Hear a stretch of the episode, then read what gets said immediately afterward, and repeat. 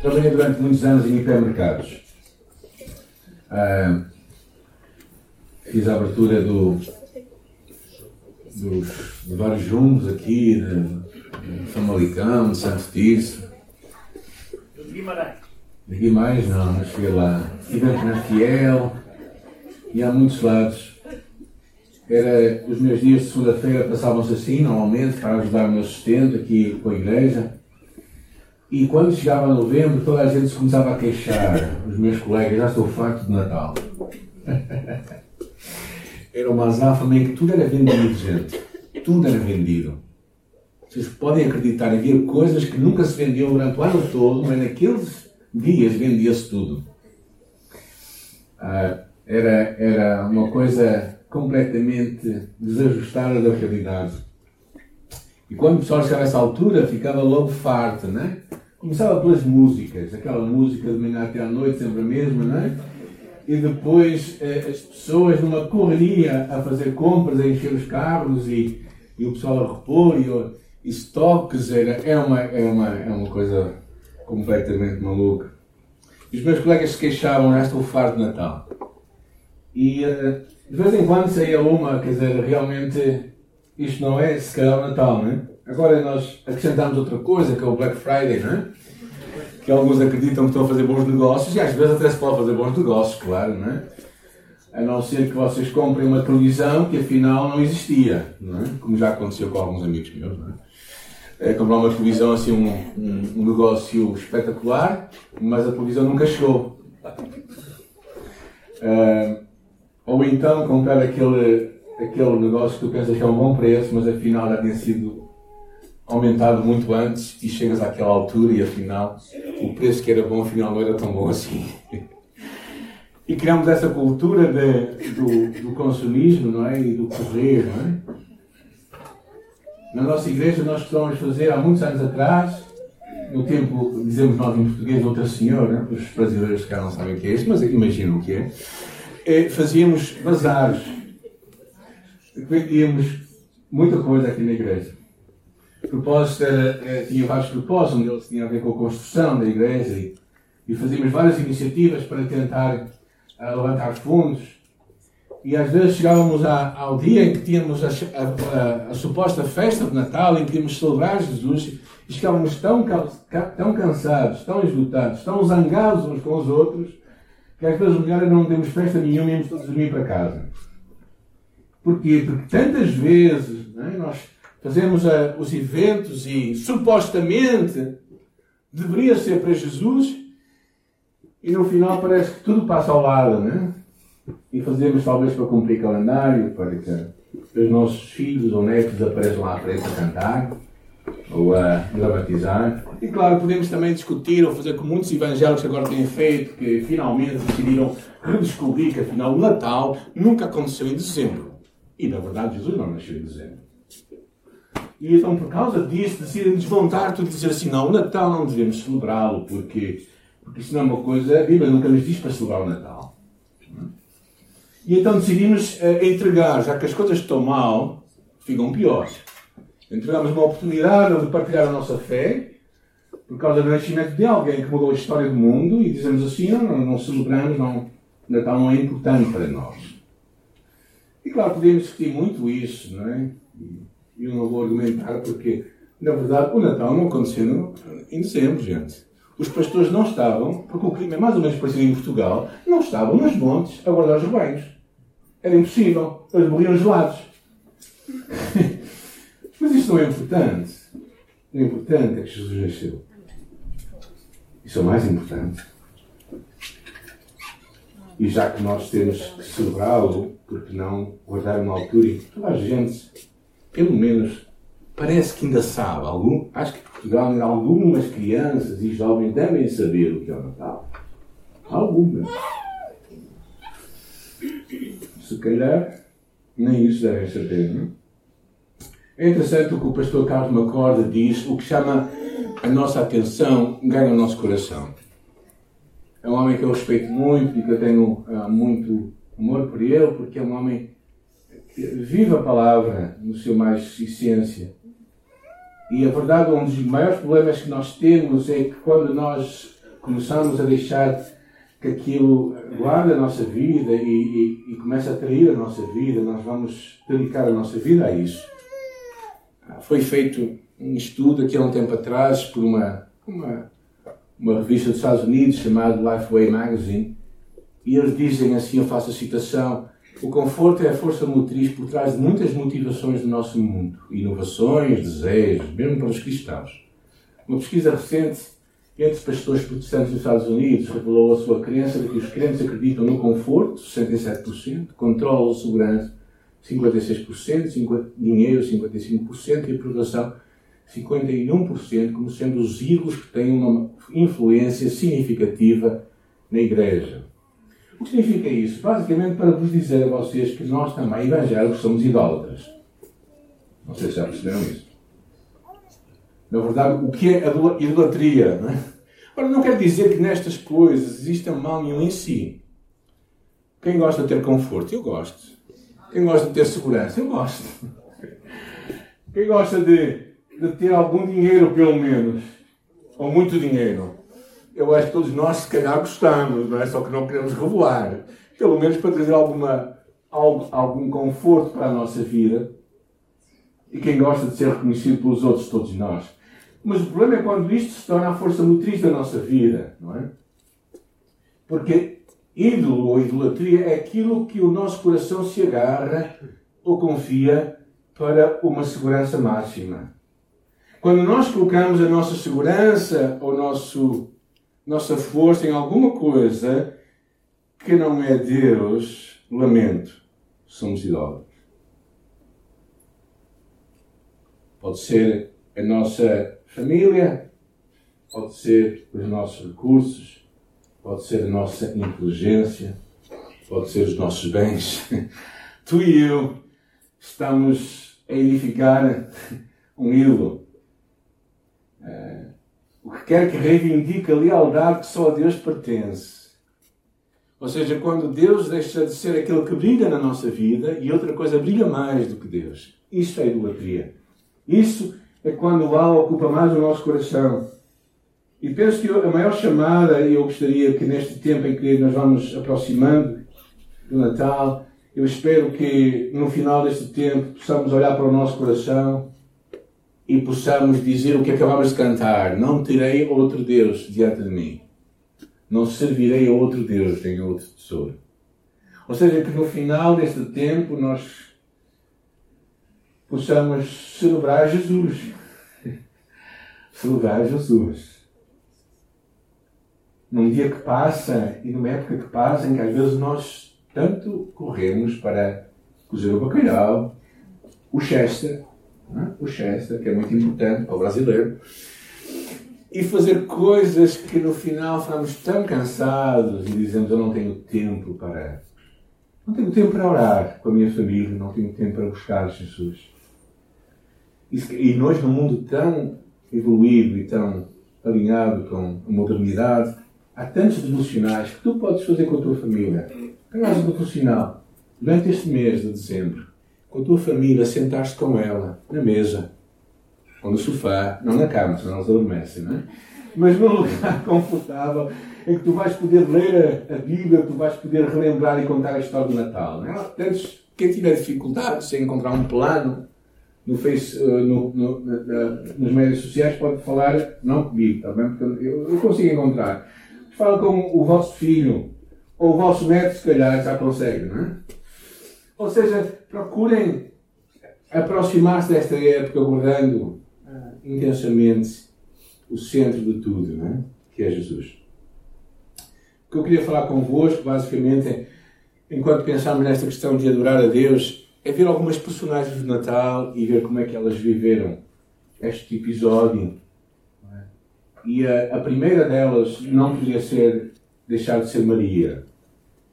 Uma, uma mulher que vivia numa aldeia, numa periferia de uma cidade grande.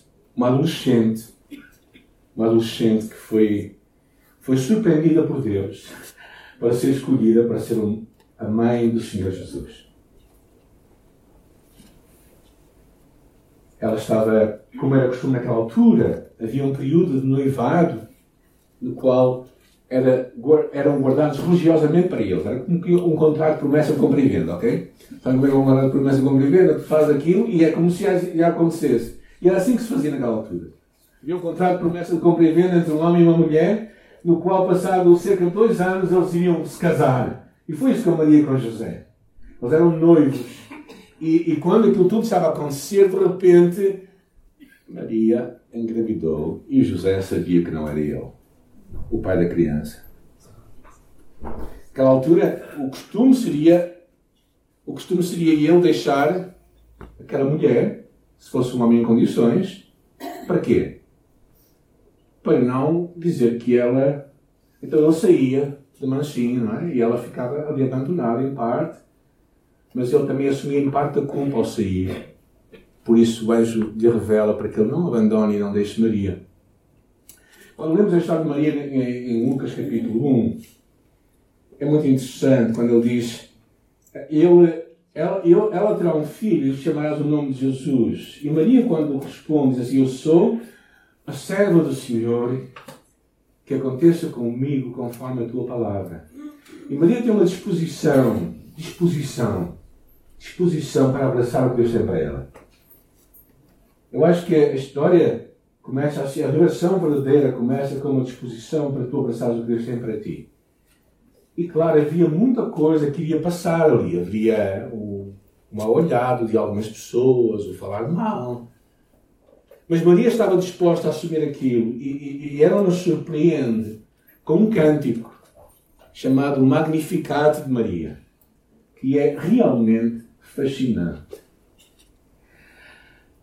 E ela, ela diz assim: Minha alma engrandece ao Senhor e meu espírito se alegra em Deus, meu Salvador, porque atentou para a humildade da tua serva. De agora em diante, todas as gerações me chamarão bem-aventurada, feliz, pois o Todo-Poderoso fez grandes coisas em meu favor. Santo é o seu nome. A sua misericórdia se estende aos que o temem de geração em geração. Ele realizou poderosos feitos com o seu braço, dispersou os soberbos no seu íntimo do coração. Derrubou governantes dos seus tronos, mas exaltou os humildes. Encheu de coisas boas os famintos, mas despediu de mãos vazias os ricos. Ajudou o seu servo Israel, lembrando-se da sua misericórdia, para com Abraão e seus descendentes para sempre, como dissera aos nossos antepassados. Maria testemunha a graça de Deus, uma adoração autêntica, sublime, passa por eh, abraçar o que Deus tem para nós, dizer: Eu estou aqui disponível para ti, para fazer a tua vontade. E Maria reconhece, exalta a Deus por tudo que Ele é, por tudo que Ele fez e vai fazer ainda, e pela sua misericórdia. É? Nós precisamos ser gratos por isso. Ser gratos. Ser gratos e dispostos para o que Deus tem para nós. E Maria teve esta atitude o valor e o poder da adoração consiste em colocar o foco em Deus, em tudo que Ele é para nós.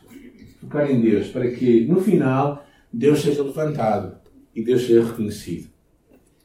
E eu acho que Maria ah, claramente percebeu esta mensagem e vemos a história de Natal na volta disso. Na volta de uma mulher que se dispôs a cumprir a chamada de Deus. Mas também é na volta de muitos sobrenaturais, na verdade. E um, um dos casais mais interessantes da história de, do, do Natal é, é, Isabel e Zacarias. Zacarias uh, tinha casado com Isabel, ele era um, um sacerdote. Isabel não poderia ter filhos. Ela era estéril e o tempo tinha passado já. E numa dada altura, Deus surpreendeu Zacarias quando ele estava a servir no templo. Eh, eles trabalhavam por turnos. Alguém trabalha por turnos aqui? Eles também trabalhavam por turnos, lá, os sacerdotes. E, e aconteceu que foi no turno dele, mas o turno não era aqueles turnos repetitivos que vocês têm, que trabalham eh, talvez uma vez por dia, não é? Durante cinco dias. Não. O turno dele acontecia quase uma vez, duas vezes por ano. Por isso, foi na murcha mesmo, né? Deus apareceu na altura certa. Na altura em que ele estava no seu turno, Deus lhe apareceu ele. O anjo Gabriel lhe apareceu e falou: Tu vais ser pai de uma criança que vai preparar o caminho do Messias. E claro, se te aparecesse um anjo que dissesse isso, o que é que tu dizias assim? eu devo estar a ouvir mal. Eu devo estar a ter visões. E possivelmente não acreditarias, tal como se calhar aconteceria comigo, não é? Ou teria alguma dúvida. Mas é interessante que todo esse episódio aconteceu, eh, não vou entrar em pormenor, mas entretanto, quando Maria está grávida, Isabel decide ir visitá-la. E quando a vai visitar, é surpreendida com aquela notícia e de repente a criança que está dentro dela se mexe. E, eh, e então ela percebe que realmente algo estava a acontecer também no seu ventre. E no final daquele episódio, quando Zacarias depois volta e diz, a palavra de Deus diz que ele não iria falar até que pudesse crer.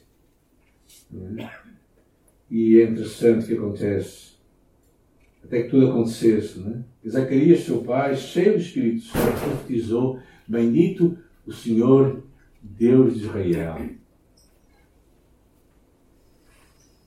Ou seja, no meio do medo de Zacarias, quando o anjo lhe Não tenhas medo, porque as tuas orações foram ouvidas.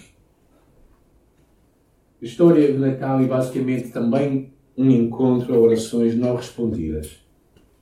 Orações que visam levantar Jesus e o nome de Deus. E a oração é sempre um, um atestado de, incom de incompatibilidade nossa e de confiança em Deus. Eu só oro quando sei que não consigo fazer as coisas. Normalmente eu sou assim. Eu sou daqueles que, as várias vezes em que eu orei com mais fervor, foi numa altura em que eu estava mesmo, desculpem a expressão, enrascado. Cheguei mesmo a, a, a, a, um ponto em que não podia sair para lá nenhum. Aí eu tive que dobrar o joelho e orar. Mas claro, outras alturas, graças a Deus, não tive que chegar a esse ponto. Não é? Eu espero que cada vez seja mais assim com cada um de nós. Mas basicamente a oração respondida é uma operação de Deus, é um milagre de Deus. E o que eu quero também te encorajar nesta altura é tu orares para que Deus manifeste algo sobrenatural algo diferente na vida de alguém por quem tu tens orado, que tens buscado, não é? Nós, hoje de manhã, lá embaixo, estávamos a orar, as Débora estavam a orar e falaram de algumas respostas às orações. E Deus, é este Deus que responde às nossas orações. É? Maria percebeu isso, não é? Ah, quando ela diz, porque, porque ela é citada, porque para Deus nada é impossível. Ah, mas Deus não sabe a minha história. Deus não. Deus sabe tudo da tua história. Deus sabe o que é impossível para ti. É muito interessante esta história porque o Natal, a história do Natal é uma resposta a orações de muita gente, não somente de Isabel, de Zacarias, de Simeão Diana. Muita gente procurava e que esperava a vinda do Messias. Porque para Deus nada é impossível. E tu e eu precisamos de olhar para este período que estamos a viver com expectativa, com, com fé, com a certeza de que o Deus do sobrenatural ainda é o mesmo Deus do sobrenatural. E precisamos lembrar o livro de Hebreus quando diz porque sem fé é impossível agradar a Deus. Falando de Moisés, é muito interessante. Ele diz: ele saiu do Egito sem vacilar como quem via o invisível. Moisés estava movido, estava empurrado, estava, estava guiado por algo invisível, mas que era seguro para ele, que era o que Deus tinha prometido ao seu povo, que naquela altura seria a libertação do Egito. E tu e eu precisamos estar sintonizados com isto. Estamos sintonizados com com orar, com buscar a Deus, com perceber que a adoração consiste numa entrega a este Deus e numa rendição completa à sua vontade, mas também no acreditar que Ele é que pode fazer as coisas acontecer na nossa vida. As coisas que são importantes para Ele, às vezes também importantes para nós cada vez mais eu, eu te desafio, eu te encorajo a, a, a aquilo que é importante para ti, aquilo que é importante para Deus, para que as tuas orações sejam respondidas. E a, a fé que é importante, a fé que nos vai mover. É muito interessante aquele episódio que Jesus teve com o pai do filho do jovem endemoniado. E Jesus lhe perguntou: Tu crês? E ele responde: Tudo é possível ao crer, não é? E depois ele: Eu creio, Senhor, ajuda a minha falta de fé, ou aumenta a minha, a minha fé, ou, ou ajuda a minha incredulidade. Até onde é que vai a tua fé? Ah, a partir daí começa o poder de Deus. E eu quero, eu quero te encorajar mesmo, nesta altura, a orares a Deus, a buscares a Jesus, a abrir-te para o que Deus quer fazer de diferente. A salvação que Ele trouxe, a salvação que Ele quer trazer hoje aos nossos dias, à nossa volta, aos nossos amigos, aos nossos familiares, às pessoas que nós amamos. Uma outra personagem desta história é os pastores. Os pastores é muito interessante porque os pastores, basicamente, eram um grupo muito negligenciado naquela altura. Na verdade, eram frequentemente desprezados como ladrões e também impróprios para ocupações mais respeitáveis. O seu testemunho nem era permitido no tribunal, não tinha valor nenhum em tribunal.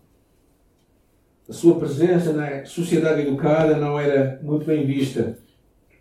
Então, os pastores basicamente viviam nas periferias das cidades e eram completamente marginalizados. É curioso quando hoje eh, nós visitamos as nossas aldeias, não é?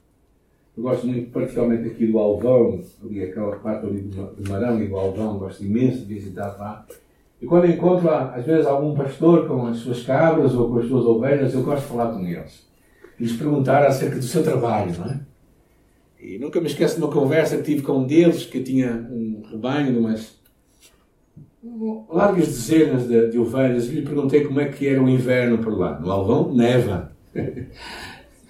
É, e aquilo é muito interessante. Eu perguntei como é que é a tua vida aqui. É, isto é muito difícil. No verão isto é quente, quente, quente. Mas no verão nós encontramos sempre sombras e ficamos lá e a água lá é pura.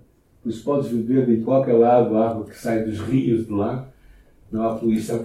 Mas no inverno não. No inverno quando eu saio, quando eu tenho que sair com as ovelhas ou com as cabras e quando elas vão parir, as crias lá eu tenho de carregá-las e tenho que trazê-las, e é duro, é muito duro.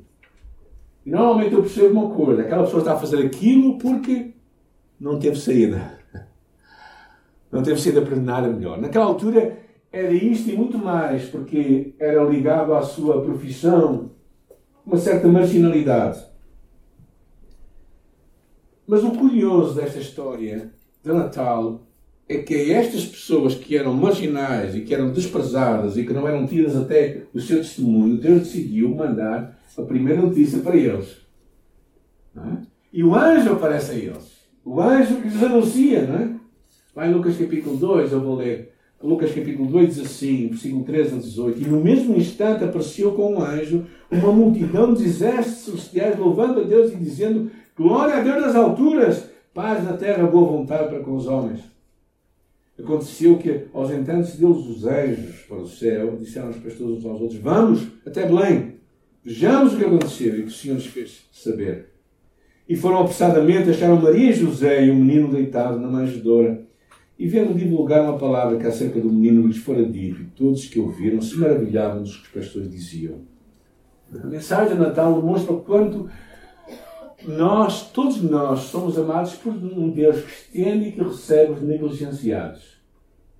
Ele olha para os corações e não para a forma como o mundo vê hoje as pessoas. O nascimento de Jesus, o único Filho de Deus, Deus escolheu um grupo de pessoas invisível para a maior parte do mundo para celebrar e para anunciar as boas novas do nascimento de Jesus. E o que é curioso nesta história é que eles saíram e celebraram Jesus e anunciaram Jesus. A história de Natal inclui estes marginalizados, estes depreciados. A história de Natal é uma história de inclusão, de quebrar barreiras, de acabar com raças, de perceber que não há Não há realmente dignidade diferente entre homens e mulheres, entre culturas, entre raças. E esta mensagem é para toda a gente. E Deus escolheu aqueles que seriam os menos, se calhar, os menos uh, bem recebidos naquela altura para levar esta mensagem. A adoração consiste também em, em tornar Deus o centro de tudo e não termos vergonha desta mensagem. Eu não sei com vocês, mas isto era uma coisa que às vezes me acompanhava quando eu era adolescente. Não gostava muito de dizer que era protestante, ou evangélico, ou cristão, não é? Houve algumas alturas que ultrapassei isso, mas lembro-me no serviço militar obrigatório em que eu estive, no meu curso, e no primeiro dia que eu estava lá numa fila, foi-me feita uma pergunta. E a pergunta era tão simples quanto esta: Você é voluntário? Eu podia dizer sim ou não. Eles já sabiam se eu era voluntário ou não, não é? tinham lá nos papéis. Mas eu podia dizer sim ou não. Eu disse: Não, não sou voluntário, porque eu não vou mentir. Ele olhou para mim e disse assim: Então, se não vais mentir, vais passar muito mal aqui. É verdade é que não só eu passei mal, mas acho que minha, o meu pelotão também passou algumas vezes mal por causa de mim porque quando o meu alfete queria saber algumas coisas e me encostava à parede, tinha que dizer a verdade. Os meus colegas também sofriam por arrasto. Mas assumir quem nós somos e o que nós acreditamos e a nossa fé em Jesus, não negar que nós o amamos e levar a mensagem é importante. É, podemos levá-lo de muitas formas, não é? Nós, este ano vamos ter alguns, alguns calendários, alguns calendários para o ano, devocionais. Hoje temos muito poucos, mas são, são devocionais que nós podemos oferecer a alguém. São pensamentos da Bíblia que nós podemos partilhar com alguém que nós achamos ter alguma abertura para ler algo acerca de Deus. Não é que a pessoa se vá converter, mas acho que a palavra vai fazer uma diferença.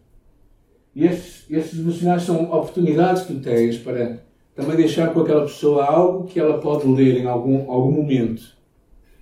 Que Deus pode tocar na sua vida.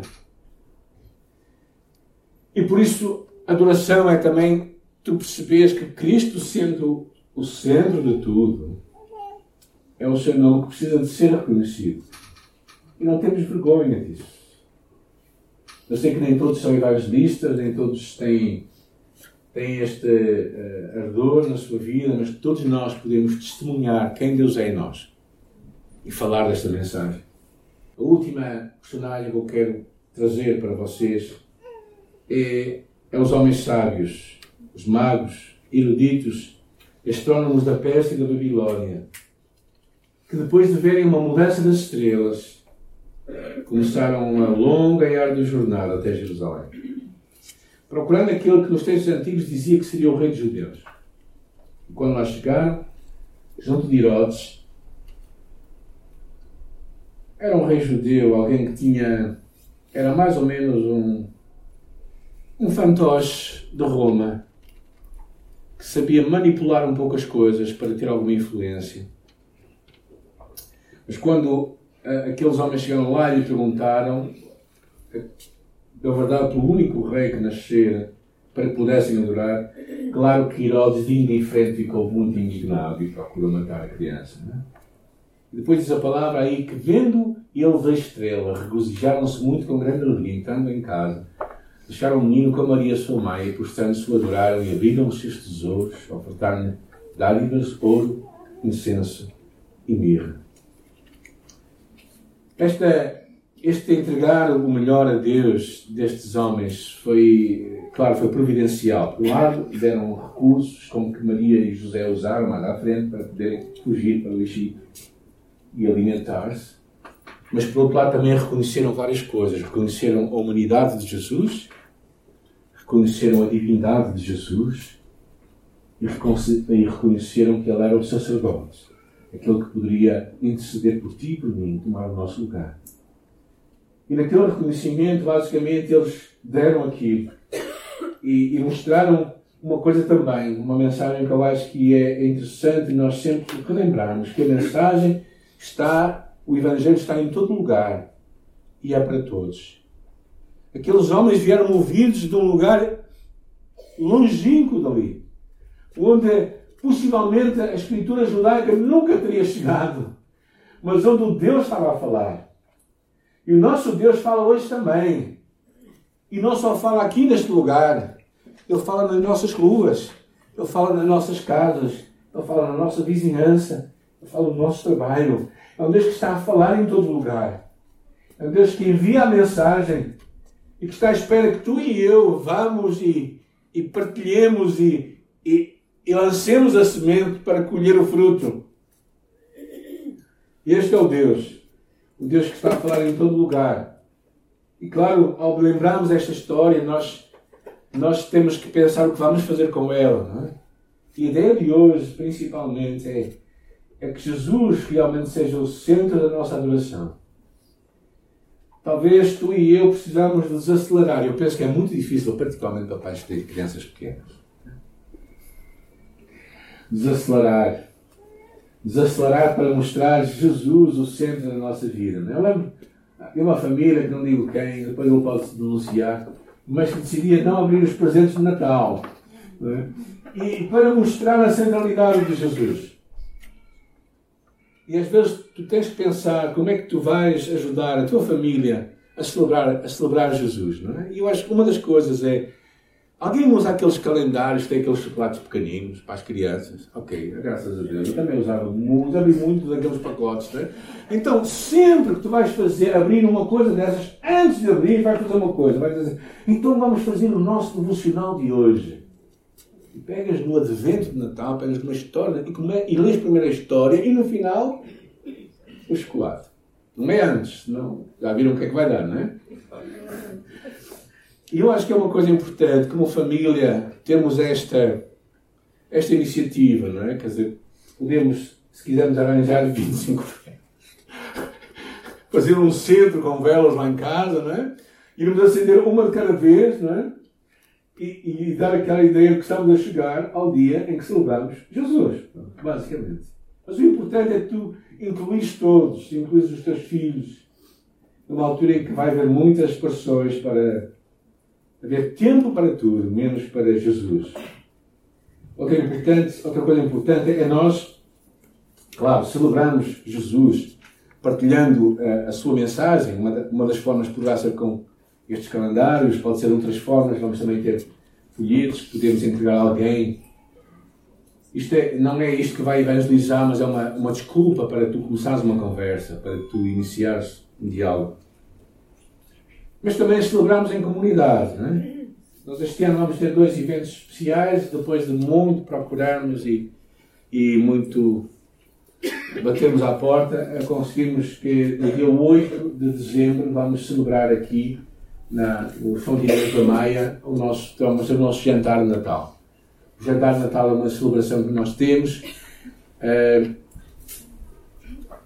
que fazemos todos os anos, alguns irmãos nunca participaram nele, não é? Porque, porque será, não é? Porque será? Porque estes últimos anos tivemos, tivemos todos confinados em nossas casas, não é? Mas dia 8 é um feriado, quinta-feira à noite, vamos ter a nossa celebração de Natal uh, com um jantar. Cada pessoa deve trazer, é isso mesmo, cada pessoa deve trazer o seu, a sua comida e, e trazer para mais uma ou duas pessoas. E vamos nos espalhar naquela sala que é grande mas nós queremos celebrar juntos, não é? E, e, e, vai ser esse dia 8, é uma oportunidade para estarmos juntos, para trazermos comida também. E é uma forma de nós celebrarmos, não é? Nós queremos fazer algo diferente este ano e realmente celebrar Jesus, uh, o nosso Salvador. E no dia 18 vamos fazer o nosso programa habitual uh, de Natal aqui na igreja, não é? Vai ter que ser aqui, não conseguimos vir em outro espaço. Ah, celebrar em comunidade tem o seu sentido, tem o seu valor. É a oportunidade de nós sermos recordados que, que a mensagem é para todos, é para nós vivermos juntos. Por isso eu quero vos encorajar muito a estarem presentes, a convidarem alguém. No final deste tempo, não é? Vai haver despesas, vai haver cansaço, vai haver alegrias também, vai haver algumas desilusões. Mas quando nós adoramos intensamente Jesus, nunca vamos ficar frustrados. Sempre vamos ter mais. E o meu encorajamento para nós, nesta altura, é? é nós focarmos em Jesus, focarmos em Cristo, nosso Salvador. focarmos no seu amor por nós, por ti, por mim, no seu amor pela humanidade, por seu, amor pela nossa família alargada. Por termos a oportunidade de vivermos neste jardim, como diz o poeta, à beira-mar plantado. E, e um lugar seguro, um lugar onde temos, graças a Deus, alguns estão um bocadinho melhores demais na sua barriguinha, não é? É, mas temos o suficiente para vivermos e como igreja também queremos participar do que Deus está a fazer. Orem por nós no próximo sábado de manhã. Vamos ter o nosso pequeno almoço uh, social e vamos juntar mais de 40 pessoas que também nós estamos a ajudar para uh, falar da história de Natal. Isso é o que é importante para nós também. Então, celebrar em comunidade é importante. E adorar Jesus intensamente significa de uma forma intencional, guardares um período do teu tempo, todo dia, para pensar em Jesus. Se tu dizes não tenho tempo, então é porque não estás vivo. Tu tens tempo. Eu tenho tempo. Todos nós temos tempo. Só precisamos de usar e da forma como nós achamos que é melhor. Eu acho que uma das formas boas de usar o teu tempo e o meu tempo é pensar em Jesus, é amar Jesus, é adorar Jesus. É dizer que Ele é o Deus que merece ser reconhecido, o Deus que merece tudo que eu tenho, o Deus que merece que eu espere coisas grandes dele. E por isso vou orar e vou trabalhar para que Deus faça algo acontecer. Senhor, eu quero orar por cada um de nós que está aqui nesta manhã, por aqueles que estão lá em casa também, que estão longe de nós. quero orar por eles, eu quero orar que tu nos dês a nós, a todos nós, Senhor, uma disposição para reconhecer este Jesus que nos ama e torná-lo centro da nossa vida. E, Senhor, eu quero orar por isso, Senhor. Fala a nossa vida, te peço. Fala o nosso coração. Eu sei que muitos de nós estamos, estamos, estamos ameaçados e pesados com muitas coisas a fazer. Mas permite, Senhor, que neste tempo Jesus seja verdadeiramente o centro e nós o adoremos. Nós dediquemos tempo, que nós guardemos um espaço na nossa vida, no nosso dia, na nossa agenda para Jesus. Senhor, eu oro, Pai, eu oro isso porque é tão importante. Também passamos às nossas gerações seguintes, aos nossos primos, aqueles que tu nos dás, Senhor Jesus, o valor de uma fé de Deus que veio até nós, porque nos amou. Obrigado, Senhor, por cada um de nós agora. Que o teu poder e que a tua palavra esteja em cada um de nós firme e segura. E pedimos isso em nome de Jesus Cristo. Amém.